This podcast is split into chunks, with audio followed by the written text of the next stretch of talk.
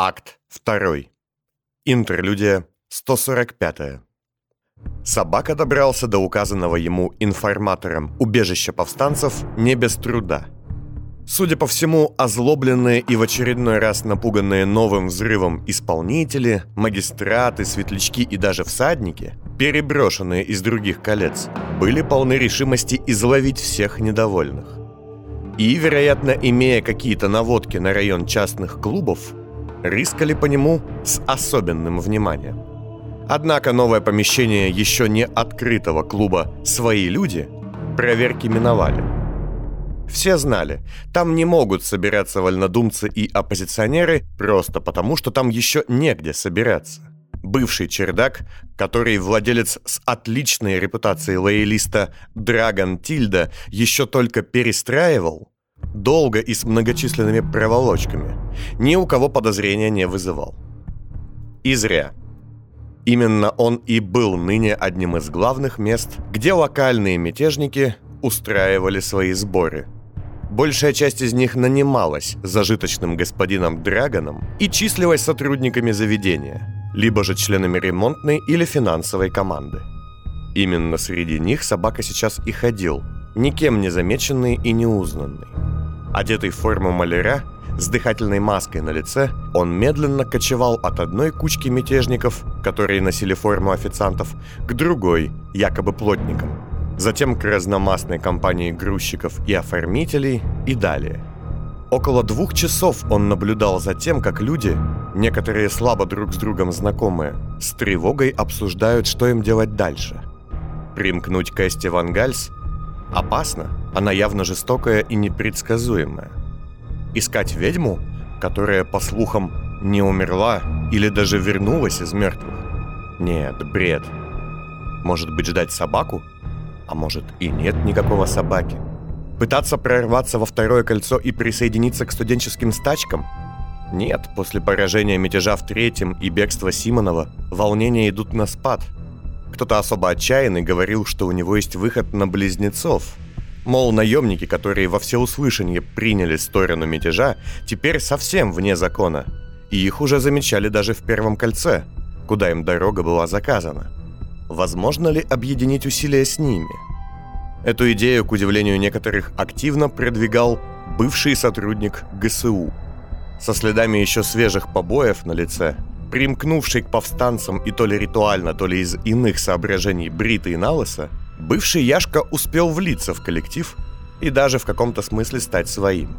Собака успел подслушать его историю о том, как ему по почте доставили психограмму, которая в одночасье перевернула его взгляд на мир с ног на голову. Ныне бывший ГСУшник числился среди мятежников чем-то вроде опасного, но нужного цепного пса. Как минимум он лучше всех, возможно, даже вместе взятых, владел многими видами оружия – и с удовольствием, хоть и жестко, учил с ними управляться. В итоге, изучив за пару часов команду повстанцев, в которой явно преобладали упаднические настроения, собака медленно подошел к пульту управления освещением, снял костюм маляра и маску, включил свет на сцене и неспешно направился туда, подхватив со столика тонохват. «А это еще кто вообще?» Спросил сам владелец, господин Драгон, плечистый загорелый столичник с выдающимся подбородком, украшенным слишком уж глубокой ямочкой. С длинными волосами в хвост, пышными усами и в заляпанном и звездкой рабочем костюме, он походил скорее на какого-то вольного художника-акциониста, а не на владельца недешевого клуба. «Ровно!» — сказал собака в тонохват, оглядывая толпу, которая начала медленно собираться у сцены. Естественно, его приказ никто не выполнил. Кто-то даже потянул руки к поясам или за пазуху. «Я сказал встать ровно!» «Ох, чучело нестроевые, это все...» «Ну, как минимум шпионов тут, скорее всего, не осталось». «Ты еще кто такой?» Драгон, вытирая руки тряпкой, вышел в центр толпы и хмуро уставился на неожиданного выступающего. «Меня зовут Собака. Кому смешно, Тебе смешно. Ты!» Он поглядел вдаль зала, где у стены, облокотившись на стремянку, стоял тот самый Яшка. «Что смешного?» Кличка смешная. «Зря. Собаки – верные друзья и неистовые враги. И сейчас у тебя есть шанс выбрать, кем я буду в отношении тебя. Люди начали переглядываться. В основном растерянно, хотя кое у кого во взгляде возникло воодушевление, а у некоторых, напротив, испуг. Это тот самый, что ли? Спросил Драгон, но собака не ответил ему, обращаясь ко всем. Итак, я собака. Вам обещали, что я приду и помогу вам организоваться. Так и будет. Но начнем мы с того, кто я такой и почему вы должны меня слушать. Собака оглядел толпу еще раз, то ли стушевавшись, то ли сделав вид, а затем кашлянул. Не люблю много говорить. Дайте воды. Какой-то пожилой мужчина протянул ему бутылку, и собака, сделав несколько коротких глотков, кивнул ему. Я не мятежник. Я вне политики. Я не разделяю идеалы профиля и не стану вам символом, воплощением революционной идеи и прочим. Я технический специалист. Толпа зашепталась. Такое начало явно было неожиданным. А бывший Яшка, отойдя от стены, сделал шаг ближе и оказался точно напротив собаки, но с другой стороны толпы. Что? Что он несет? Да заткнись ты, а! Драгон, который явно не был в восторге от всего этого зрелища, махнул на Яшку рукой. С детства меня выращивали и воспитывали как офицера специальных служб. Моей задачей было служить идее, организовывать людей, простых солдат, максимально эффективно. Я буквально должен был стать идеальным слугой господствующего режима. Да что это Тихо! за... Молчать! Собака рявкнул, и Яшка, словно звук был больше, чем вибрации воздуха, сделал шаг назад и как-то покорно склонил голову. Однако в дальнейшем, изучая историю своего появления, я выяснил, что один человек, ответственный за мое создание, заложил в меня совершенно иные задачи и смыслы. В нужный момент я и еще несколько моих товарищей должны были перестать напрямую подчиняться властям, после того, как мы своей работой заслужили бы полное и безоговорочное их доверие. С этого момента я должен был буквально стать самым опасным диверсантом города, работающим на волю и цели других людей. Каких? Неважно. Этих людей уже нет. А если и есть, их цели мне неизвестны и неинтересны. Я выбрал себе новую цель. Вы – моя цель. Собака вновь медленно и с неожиданной для него статью оглядел всех людей. Повстанцы еще явно не понимали, что происходит. Какова ваша цель? Свергнуть власть. Нет, дальше, еще. Ну? Э, отомстить. Нет, неверно. Еще идеи.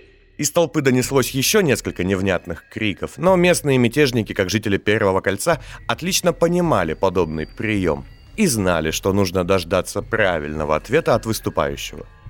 Хотя сам ответ их очень заинтриговал. Да, знаю, чего не хочу, чего хочу не знаю. Ваша задача сделать так, чтобы события, что привели вас к этому состоянию, больше не происходили. Почему ты говоришь «ваша», а не «наша»? Как ты собрался тут нами командовать, если это не твоя цель? Драгон спрашивал зычно, и каждый раз, когда он открывал рот, стоящие рядом люди вздрагивали. Собака в ответ улыбнулся ему искусственными зубами. А это не моя цель. Повторю, я наемный работник. Моя цель обеспечить вашу победу. Я кризисный управленец, а не носитель идеи. Словно метроном, он начал ходить по сцене туда-сюда. Шаг его был одновременно и военно-чеканным, и довольно артистичным. Лысая макушка бликовала под ярким светом сценических ламп. После подавления восстания в Третьем кольце вы, очевидно, сами подавлены. Еще вчера можно было ждать, что когда молодежь из второго, озлобленные мятежники из трешки ворвутся сюда, вы их встретите, открывая ворота изнутри. А теперь это маловероятно, почти невозможно. Да уж, очень вдохновляюще. Молчать! Этого не будет. С этим надо смириться и работать. Никаких улиц со знаменами и песнями. Никаких флагов, повешенных чиновников, правоохранителей. У нас нет на это ресурса. У нас есть силы только на один удар. И этот удар должен изменить положение вещей. Кто-то начал кивать, кто-то пожимать плечами. Тех, кто был не согласен, стало меньше. А как? Нам нужно оружие, которого нет у врага и которому враг не может противостоять. Не клинки, не стволы, не боевые вещества. Нам нужно завладеть чем-то принципиально иным. Походу, он не о бомбах говорит. И что это за штука? Как она поможет? Это не победный марш в сторону дворца, а секретная операция. Детали я сообщать не буду.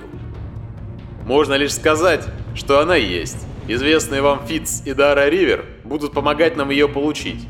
И будут те, кто захочет сделать это раньше нас. Небольшая толпа, если можно было это так назвать, взорвалась. Шепот наполнил комнату, кто-то силился даже поднять голос, а один и вовсе возмущенно засвистел, но его тут же заткнули. Что он несет? Дара мертва. Ну, тут ведь как? В этот момент Яшка обошел толпу и громко, заглушая общий гул, начал. Что? Народ, что это за чушь? Он явился неясно откуда. Порит натуральную ахинею и вообще непонятно, Да что ты и он- сам явился не сильно раньше. Оборвал его Драгон, топнув ногой, и из толпы его в основном поддержали. Тебе мы дали сказать, хотя могли прирезать с полным правом. Однако затем хозяин клуба перевел взгляд на собаку и пожевал губами. Но вопрос-то верный. С чего нам вообще тебя слушать? Ты нас не знаешь, как у нас все устроено тоже, да и идеи тебе наши по боку. Собака улыбнулся, выставил руку вперед и начал указывать пальцем. Марик, Алина, Клод, Василь, Камышка, Фиц, Лана, Петро, Инар, Драгон, Маринка, а еще Фиц, Звено, Яшка, Николай, вот там Каша, это Поль, Эрнест, Беата, Лайна, Дубович Жаргон, Кассия Ивашек, Константо и вот тот, который спит и ничего не делает, поэтому его имени я не знаю. На этих словах горняк неопределенных лет, действительно все это время лежащий в углу, закрывая лицо газетой, недовольно пошевелился и буркнул. Потому что я тут единственный настоящий плотник, и мне на вас насрать. На меня не надо тут вот это все. Пока он ворчал Да. под всеобщий неуверенный смех, собака сказал себе под нос. Ой, спасибо, бригадир, натаскал на выпендрёж, гудок тебе будок. Слушайте, но он же форменный шпион получается. Визгливо завопил Яшка, и стоявшие ближе всего к нему люди отошли на шаг. Я ходил среди вас два часа. Я знаю ваши имена и прозвища. Могу назвать сильные и слабые стороны каждого из вас. Лайна врач, Драгон бывший вышибала, Каша убивал людей. Ты бывший ВСУшник, которого называли я, теперь зовут Яшкой, вовсе по моему лекалу сделан. Всех перечислить. Рассказать, где что у вас лежит. Все, кстати, в ужасном бардаке. Как мне еще красиво извернуться, чтобы вы наконец поняли, что я профи в своем деле? Впервые в зале повисла полная тишина. А насчет идей? Да, я их не разделяю.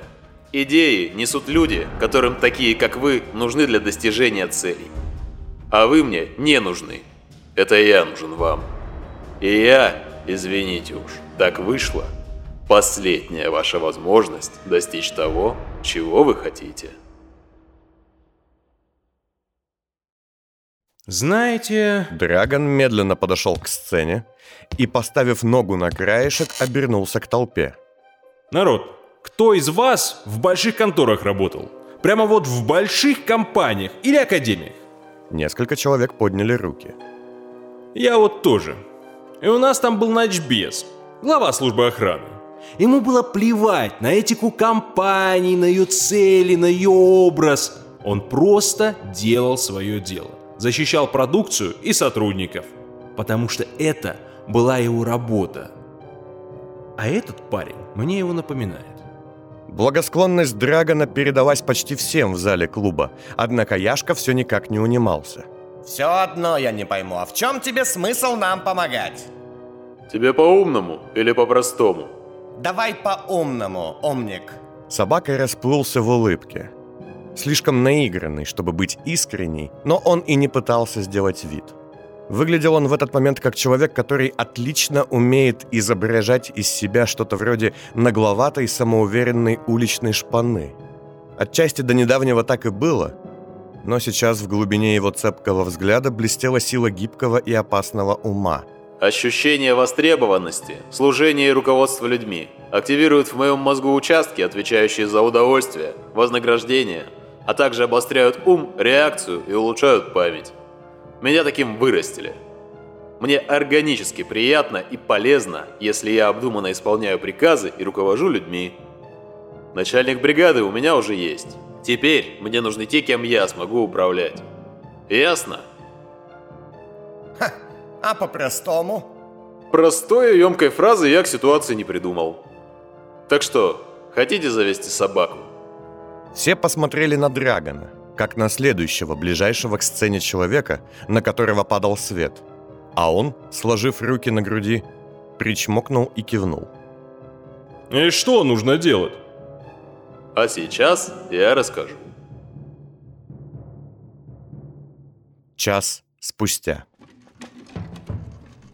Мятежники, приободрившись и пусть и не до конца уверенные в успехе предприятия, но явно получившие хотя бы понятные указания, активно перетаскивали ящики и разбирались с оборудованием. Среди них были и те, кто уже помнил подобное появление собаки еще в подвале под музеем, и сейчас они с особым удовольствием исполняли дельные распоряжения. В то же время в закрытой курилке, в которой Драгон дымил дорогой сигарой, Яшка сим дымной палочкой, а собака лишь махал рукой перед лицом, шла любопытная беседа. Отлично разыграли спектакль. Сказал Драгон, вытащив из-под фартука висевший на шее наградной кортик, покрытый ржавчиной, и покрутил его в руках. Вашим людям нужно руководство. Я обещаю не подвести, не подставить под удар. И не использовать как пушечное мясо. Да, только то, как мы заставили их тебя выбрать, это началось с обмана. Речь шла о том, что Яшка, Драгон и собака уже имели встречу до этого. Прошлым вечером. И успели с подачи собаки придумать и организовать всю эту встречу именно в тот момент, когда в клубе было больше всего активных бунтовщиков – чтобы сплотить их, поднять боевой дух и закрепить статус нанятого специалиста. Если бы ты не сказал мне играть роль противника, который передумал, а недоверие к нему Драгон кивнул на Яшку. и использовал для контраста, они бы разошлись. Последний раз. Я не идеалист, но и не сволочь. Мы вернули людям надежду, дали цель, не позволили наделать бессмысленных ошибок. Надеюсь. Думаешь, этому точно можно верить? Спросил Драгон собаку, опять указав на Яшку, который все еще был на подозрительном счету. Тот, казалось бы, нисколько не обижался, отлично понимая, что его репутацию очищать придется долго. Собака, пристально оглядев бывшего ГСУшника, кивнул. Мало того, я бы хотел найти еще нескольких похожих на него. Поможешь? Яшка затянулся сим дымом и прищурился. Если не против их воли, то да. Есть несколько... Мы даже помогли кое в чем нашему... Это не важно. А это вещь или оружие. Оно правда может нам помочь? Что это? Это то, что сделали заговорщики 15 лет назад. Его слишком многие хотят, чтобы оно было бесполезным. И в любом случае, другим его отдавать нельзя никак. Драгон открыл было рот с таким выражением лица, с каким обычно раздраженные люди просят говорить проще и не пудрить голову. Но бывший ГСУшник начал первым. А, я знаю, о чем он. Ну, не в деталях, но мое бывшее начальство...